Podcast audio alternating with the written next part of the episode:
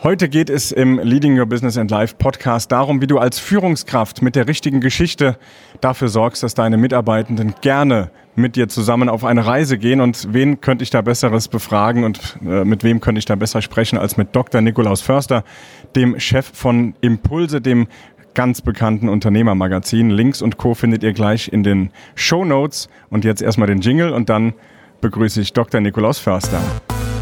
Leading Your Business and Life. Leading Your Business and Life. Der Podcast für Menschen, die ihr Business und ihr Leben führen wollen. Von und mit Raphael Stenzhorn. Leading Your Business and Life. Herzlich willkommen im Podcast, lieber Dr. Nikolaus Förster. Hallo. Ja, vielen Dank.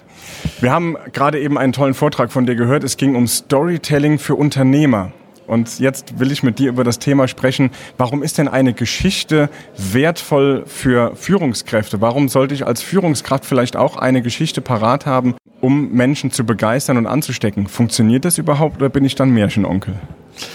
Naja, Storytelling heißt ja nicht Fake News und es das heißt nicht Erfindung, sondern es geht darum, Menschen zu überzeugen, sie zu berühren. Deswegen sollten Führungskräfte nicht nur eine Geschichte parat haben, sondern unendlich viele. Eigentlich muss man sogar sagen, man sollte versuchen, all das, was man vermitteln möchte, in Geschichten zu packen. Wie ist denn deine Geschichte, wenn ich so als Führungskraft dich jetzt mal betrachte? Wie sieht es denn bei dir im Unternehmen aus? Wie würdest du dich als Führungskraft beschreiben? Und was sind deine Erlebnisse als Führungskraft? Ich war ja lange Führungskraft in einem Konzern bei Gruner und Jahr. Ich war damals Chefredakteur und verantwortlich für, für Personal. Aber letztlich war ich nicht selbst Inhaber. Ja, jetzt habe ich nochmal eine andere Rolle. Bin ich Herausgeber von Impulse, aber auch geschäftsführende Gesellschafter, also Verleger und Inhaber. Das heißt, man hat natürlich trotzdem die Funktion, man ist Führungskraft, aber man hat nochmal eine ganz andere Verantwortung. Weil ich letztlich quasi die letzte Instanz bin, also ich hafte für alles. Und damit hat man nochmal eine ganz andere Verantwortung gegenüber auch den Mitarbeitern, weil wenn es schief geht, dann stehen auch die ganzen Arbeitsverträge auf dem Spiel. Deswegen nochmal als Führungskraft nochmal eine andere Verantwortung. Wie bist du aufgestellt? Hast du, bist du selbst für deine Mitarbeitenden komplett verantwortlich? Ganz kurze Zwischenfrage, wie ja. viele sind es? Also wir haben jetzt, äh, ich glaube, 42 Festangestellte. Und äh, seit letztem Jahr habe ich eine Chefredakteurin und eine Verlagsleiterin, äh, die quasi das operative Geschäft zu großen Teilen machen. Ähm, und darunter gibt es nochmal Teamleiter die, die großen strategischen Fragen liegen bei mir, aber auch im operativen Geschäft, immer dann, wenn wir neue Projekte starten, das ist auch viel mit mir selbst zu tun, versuche trotzdem natürlich halt äh, den Führungskräften möglichst viel Freiheit zu lassen. Das heißt, der lockere Chef, aber trotzdem strategisch ausgerichtet und die Zügel immer noch in der Hand. Also ich glaube, ich bin jetzt kein Vorbild, was das angeht, ähm, weil zum einen bin ich Perfektionist und wenn man ein Produkt macht, was ja auch ein Premium-Produkt ist, habe ich den Anspruch, dass es halt wirklich extrem gut ist. In unserem Team muss man sagen, wir haben wirklich Profis, wir sind aber auch ein Unternehmen, das immer ganz neue Dinge ausprobiert. Wir machen Experimente, wir, wir probieren neue Formate aus, das heißt, wir lernen selbst immer noch. Und dann eine gute Balance hinzubekommen äh, zwischen Professionalität, mal ein Auge zuzudrücken, ist gar nicht so einfach. Deswegen, es gibt Projekte, wo ich auf jedes Komma schaue und dann gibt es andere Projekte, wo ich auch einfach völlige Freiheit lasse. Jetzt darf ich ja erzählen, dass ich eben mit einer deiner Mitarbeiterinnen mich schon mal hinter deinem Rücken unterhalten habe und da auch so zwei, drei, fünf Fragen gestellt habe. Ganz tolles Gespräch. Und du hast jetzt gerade gesagt, du bist Perfektionist. Wie gehst du denn mit Fehlern um? Wie sieht die Fehlerkultur bei Impulse aus? Und bei einem Dr. Nikolaus Förster? Na gut, Fehler ist für mich ein ganz besonderes Thema. Ich habe ja vor zehn Jahren angefangen, äh, ein Format zu starten. Das heißt, mein größter Fehler. Ich habe damals angefangen, alte Menschen, also ab 60, 70, 80, 90, und zwar nur Inhaber, keine Angestellten, nach dem größten Fehler ihres Lebens zu befragen. Daraus ist ein großes Buchprojekt geworden, zwei Bücher. Das heißt, mein größter Fehler, Bekenntnis erfolgreicher Unternehmer. Das zweite Buch heißt meine größte Chance, wie viele uns voranbringen. Das heißt, das Thema Fehler ist für uns ein sehr zentrales. Wir haben da Konferenzen gemacht, ich gebe äh, Workshops zu dem Thema. Deswegen ist Fehler für mich nicht einfach so ein Alltagsthema. Ja. Ähm, aber es ist so, es ist gar nicht so einfach. Fehler sind immer emotional. Ja, weil Fehler können eine Menge Geld kosten, sie können Nerven kosten, sie können einen wirklich zurückwerfen. Und viele, äh, die über Fehler reden, reden das, äh, machen das sehr, sehr rational. Man muss aber anerkennen, es geht immer um Psychologie. Es geht immer auch um den Bauch. Es ist uns quasi angeboren, dass wir nach, nach Sündenböcken suchen. Und ich versuche, das äh, versuche ich umzusetzen, das gelingt mir nicht immer, aber so diese erste Frage, wer ist schuld, wer war das, das ist so ein bisschen was einem rausrutscht, ist natürlich fatal, weil man damit eigentlich äh, für Angst sorgt und so tut, als könnte man Fehler auf eine Person oder Ereignis reduzieren. Die Welt ist aber nicht so simpel, sie ist viel komplexer, deswegen ist die viel sinnvollere Frage zu fragen, was ist da genau passiert und noch besser, was können wir dafür tun, damit sich solch ein Fehler nicht mehr wiederholt. Und damit steigt man in eine Analyse ein, die leider sehr viel längere Zeit beansprucht. Aber das ist auch sinnvoll. Wenn man nicht die wahren Ursachen eines Fehlers entdeckt, wird man sie auch nicht verhindern können. Meistens ist halt die schnellen Antworten führen dazu, dass dann trotzdem sich die, die gleichen Fehler wiederholen. Das heißt, unterm Strich geht es gar nicht schneller. Es geht nur in, auf den ersten Blick schneller, wenn wir nur den Schuldigen erstmal feststehen haben. Genau, also es baut sich quasi eine Spannung auf, es ist was schiefgelaufen, man ärgert sich und wenn man dann weiß, jemand ist schuld, ach, der ist schuld, dann ist sozusagen die Situation geklärt. Dann ist das dann, Problem ja, angeblich geklärt. Dann, dann, kann der sanktioniert werden oder auch nicht, aber man hat das Gefühl, okay, weil der schuld ist, der hat was falsch gemacht, äh, ich muss jetzt mit ihm reden und dann ist alles okay.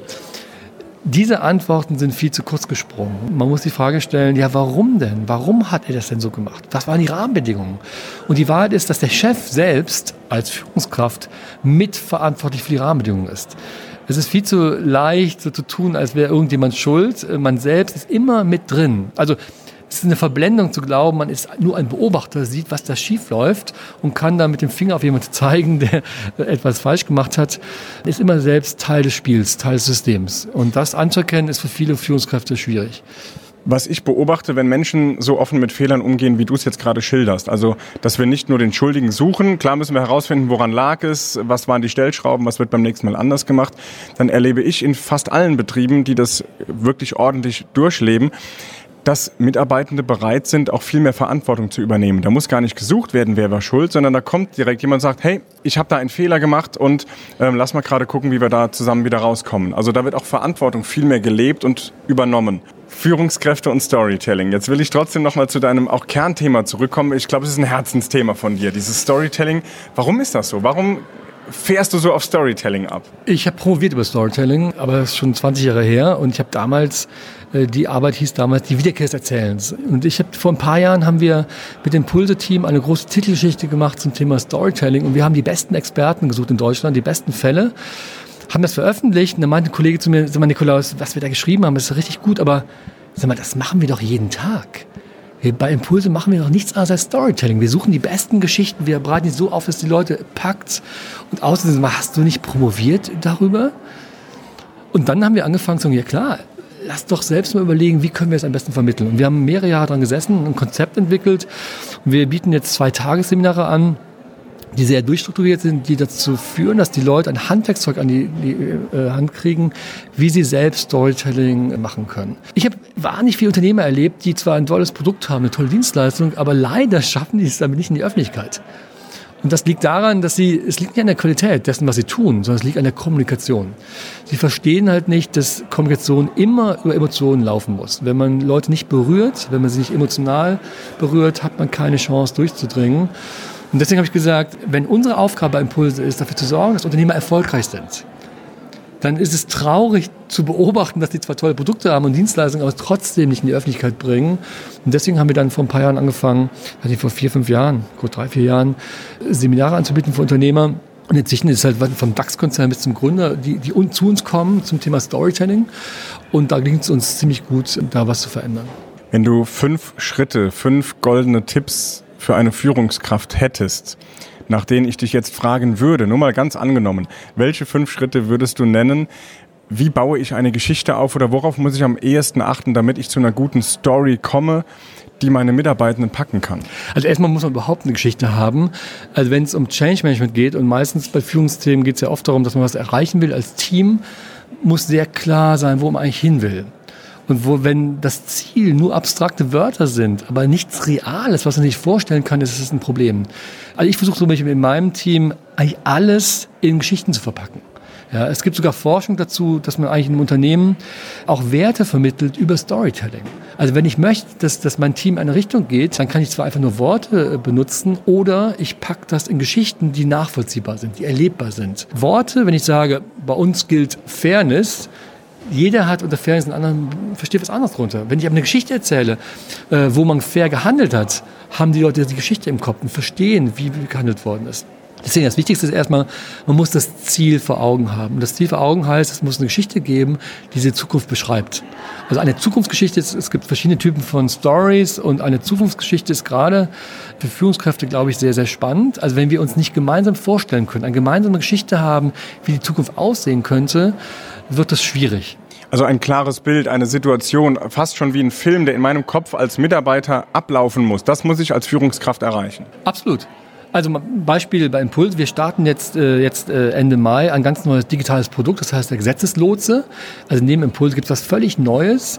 Das ist ein digitaler Dienst, der dafür sorgt, dass die Unternehmer äh, durch diesen Dschungel von Gesetzen, Verordnungen, Richtlinien richtig durchkommen.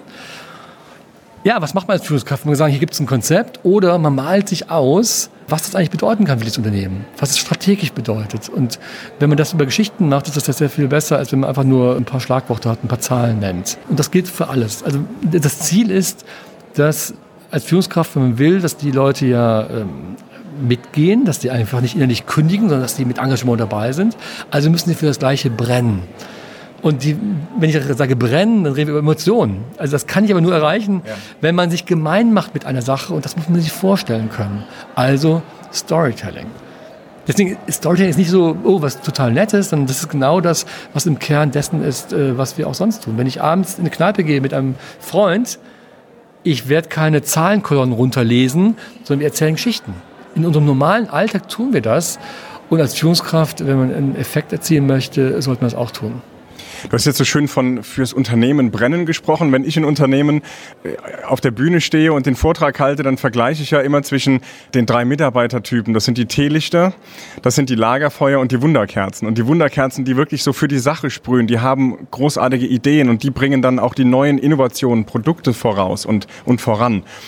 Dass die überhaupt auf den Tisch kommen. Und die viele Führungskräfte ja, verstehen immer noch nicht, dass diese anstrengenden Wunderkerzen, die werden als anstrengend gesehen, was ein fataler Fehler ist in meinen Augen.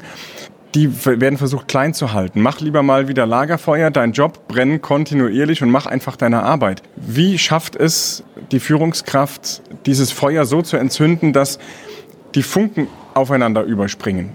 Reicht Storytelling? Also Storytelling ist ja erstmal eine Methode, wie wir als Menschen kommunizieren. Ich kann noch so toll kommunizieren, wenn das Ziel nicht inspiriert, wenn das nicht ist, was, was mein Inneres trifft, keine Chance. Das heißt, äh, ich habe auch im Konzern früher viel erlebt, die haben zwar ein gutes Gehalt gehabt und fanden das ganz nett, aber mehr auch nicht. Das heißt, es geht ähm, nicht nur um Storytelling, es geht erstmal darum, dass man ein gemeinsames Ziel hat. Wenn ein Unternehmen es nicht schafft, eine Strategie zu formulieren, ein Ziel zu formulieren, das so klar ist und so inspirierend, dass die Leute Lust haben, dabei zu sein, wird es schwierig. Deswegen, äh, ja, man kann Profi sein im Storytelling, aber wenn nicht klar ist, wo wir eigentlich hinwollen als Team, wenn das die Leute nicht anmacht und inspiriert, hat man keine Chance. Deswegen, das ist ein, ein ganz großes Thema. Und in vielen Unternehmen ist es so, dass der Chef alleine festlegt, was denn, wo es hingeht und alle anderen müssen folgen.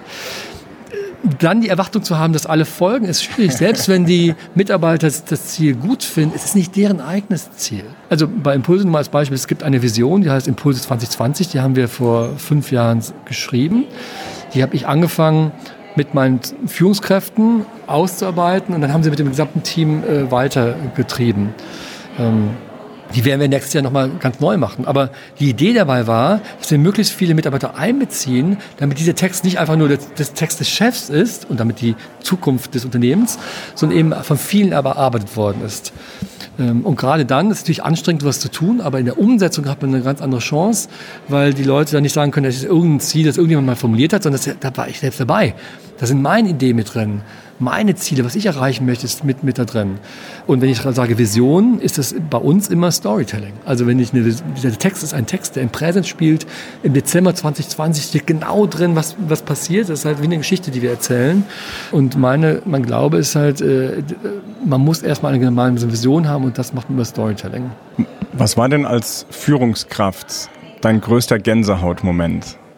Also äh, als Führungskraft muss man leider sagen, es gibt nicht nur heile Welt, sondern es gibt auch Konflikte. Wir haben uns auch schon als Unternehmen von äh, Mitarbeitern getrennt und das sind immer schwierige Situationen. Man versucht ja, selbst wenn Dinge schiefgehen, immer noch sozusagen eine Lösung zu finden, Leuten Brücken zu bauen, aber irgendwann muss man immer anerkennen, dass es äh, nicht mehr passt. Und das ist nicht schön. Ob das jetzt Gänsehaut ist oder ob das, äh, ob die Metapher, ich weiß es gar nicht. Aber das sind Dinge, wo ich finde, wo man echt gefordert ist. Auch da kommt Storytelling rein, weil letztlich muss man ja die Frage stellen, das, was wir tun als Team, ergibt eine gemeinsame Geschichte. Spielt in dieser Geschichte jeder noch äh, eine Rolle? Oder muss man einfach anerkennen, dass da Leute sind, die letztlich längst draußen sind und die man auch gar nicht mehr reinkriegt? Also man kann sich gar nicht mehr vorstellen, wie die noch Teil dieser gemeinsamen Geschichte werden könnte. Also auch das Thema Unternehmensentwicklung kann man sich vorstellen wie eine große Geschichte, wo jeder eine, einen Charakter spielt, eine Figur spielt. Und die Frage ist halt, nicht immer werden alle exakt in die gleiche Richtung gehen und trotzdem, weil jeder hat Ecken, Kanten, eigene Wünsche, Sehnsüchte und so weiter und trotzdem ist die Frage, kann es sein, dass irgendwann jemand völlig ausschert und da muss man Konsequenzen ziehen. Das sind Situationen, wo ich sage, das ist schwierig und trotzdem ist das manchmal notwendig, um die gemeinsame Geschichte ähm, nach vorne treiben zu können. Wie sieht denn deine persönliche Geschichte in den nächsten drei, fünf Jahren aus? Hast du sie schon geschrieben? Also die Vision äh, sozusagen endet ja im Dezember 2020. Wir werden im nächsten Frühjahr sicherlich halt äh, den Prozess starten, eine neue Vision zu schreiben. Wenn man sich die Medienbranche anschaut, muss man sehr klar sagen, das ist eine Branche, die absolut im Strukturwandel ist. Komplett, ja. Äh, und wenn man guckt, was Impulse gemacht hat, ist das ein ganz, ganz anderer Weg. Wir haben eigentlich in jedem Bereich andere Entscheidungen getroffen. Also meine Vision ist halt, Impulse nachhaltig profitabel zu machen. Wir sind profitabel. Ähm, äh, wir haben uns sehr, sehr stark abgesetzt vom, vom Rest der Branche. Das werden wir weiter tun. Und die Idee ist, dass wir quasi, ob man das einen Verlag nennt oder ich weiß nicht, im Handelsregister äh, haben wir uns selbst genannt, ein Dienstleister. Wir sind ein Dienstleister für Unternehmer. Meine Vision ist, dass wir es schaffen, nachhaltig profitabel zu werden. Wir haben, wir haben zwar Gewinne ausgewiesen, aber keine hohen Gewinne. Das Ziel ist, dass wir eine, äh, diese eine Stabilität erreichen, auch von den äh, finanziellen Ergebnissen, die unsere Unabhängigkeit sichert. Wir sind halt völlig unabhängig. Wir haben ja keine Bank hinter uns, kein Verband, kein Konzern, gar nichts. Wir sind völlig selbstfinanziert. Und äh, die Vision ist halt, dass wir über unser Geschäftsmodell, das wir dauernd weiterentwickeln, diese Unabhängigkeit sichern. Und dann sind wir, äh, haben wir, glaube ich, etwas sehr Wertvolles für Unternehmer. Die Fokussierung wird weitergehen. Bei uns ist ganz klar, sind Entscheider im Mittelpunkt. 93 Prozent der Kunden von Impulse sind Entscheider. Und äh, die Idee ist, dass all die Menschen, die Lust auf Ideen haben, auf Veränderung, auf, auf etwas völlig Neues, auf Überraschungen, dass die dann Impulse lesen oder erleben oder wie auch immer. Wir haben ja nicht nur Papier, wir machen ja viel digital, wir machen sehr viele Events, wir machen Reisen, wir machen Coaching, also alles, was dazu beiträgt, dass Unternehmer erfolgreich sind, äh, tun wir. Aber das machen wir seit, seit, mehreren Jahren. Viele haben uns lange tot gesagt, weil wir einen anderen Weg eingeschlagen haben.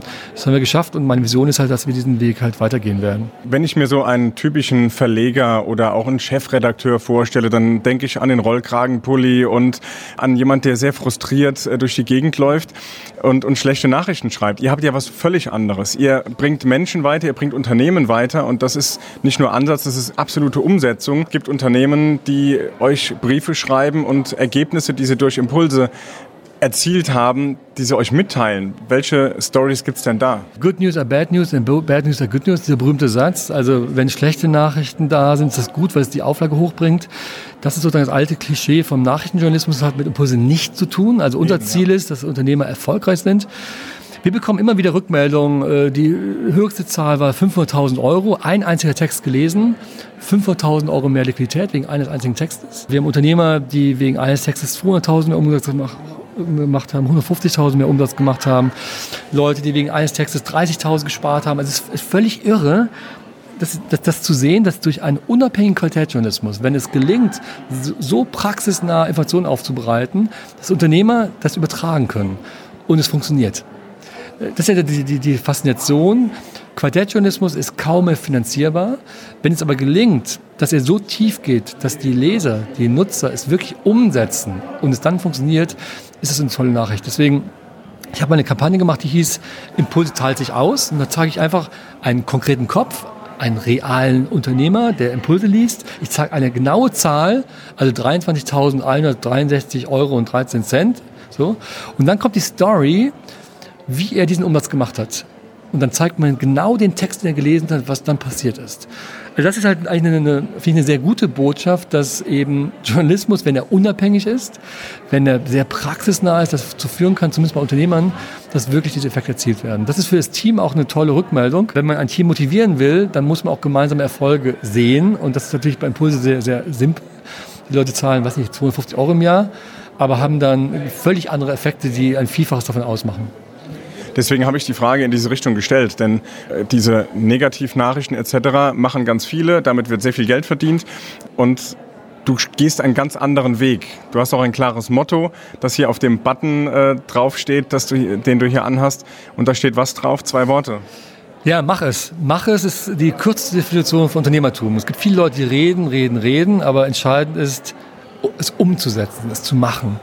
Davon gibt es in Deutschland leider viel zu, ähm, viel zu wenige. Und deswegen sage ich immer, mach es ist die kürzeste Definition dessen, was Unternehmertum ausmacht. Dieser Button ist, ist sehr beliebt, weil es genau das widerspiegelt, was Unternehmer ausmacht. Deswegen wollen alle diesen Button haben und tragen den auch. Und das macht uns auch aus. Wir wollen wir sind dann glücklich, wenn Unternehmer Impulse nicht nur lesen, sondern es wirklich umsetzen und uns zurückmelden. Weil es nur zu lesen und gut zu finden, das bringt nichts, sondern sie müssen es auch umsetzen und dann erzielen sie diese Effekte. Und das ist halt das, äh, was wir jeden Tag machen. Da formuliere ich eine ganz simple Erfolgsformel. Erfolg ist gleich Begeisterung plus Wissen mal tun. Da steckt das Mach es eben nämlich auch drin. Du brauchst eine Begeisterung, die du in eine Geschichte vielleicht sogar packst, in eine Story. Du brauchst das Wissen, wie geht es, um die nächsten Schritte zu erreichen und dann musst du es eben nur noch tun. Dabei weiterhin viel Erfolg und ganz lieben Dank für deine tollen Worte, deine Stories und deine Tipps an Nikolaus Förster. Vielen Dank. Vielen Dank fürs Interview. Danke. Leading Your Business and Life. Leading Your Business and Life. Der Podcast für Menschen, die ihr Business und ihr Leben führen wollen. Von und mit Raphael Stenzorn. Leading Your Business and Life.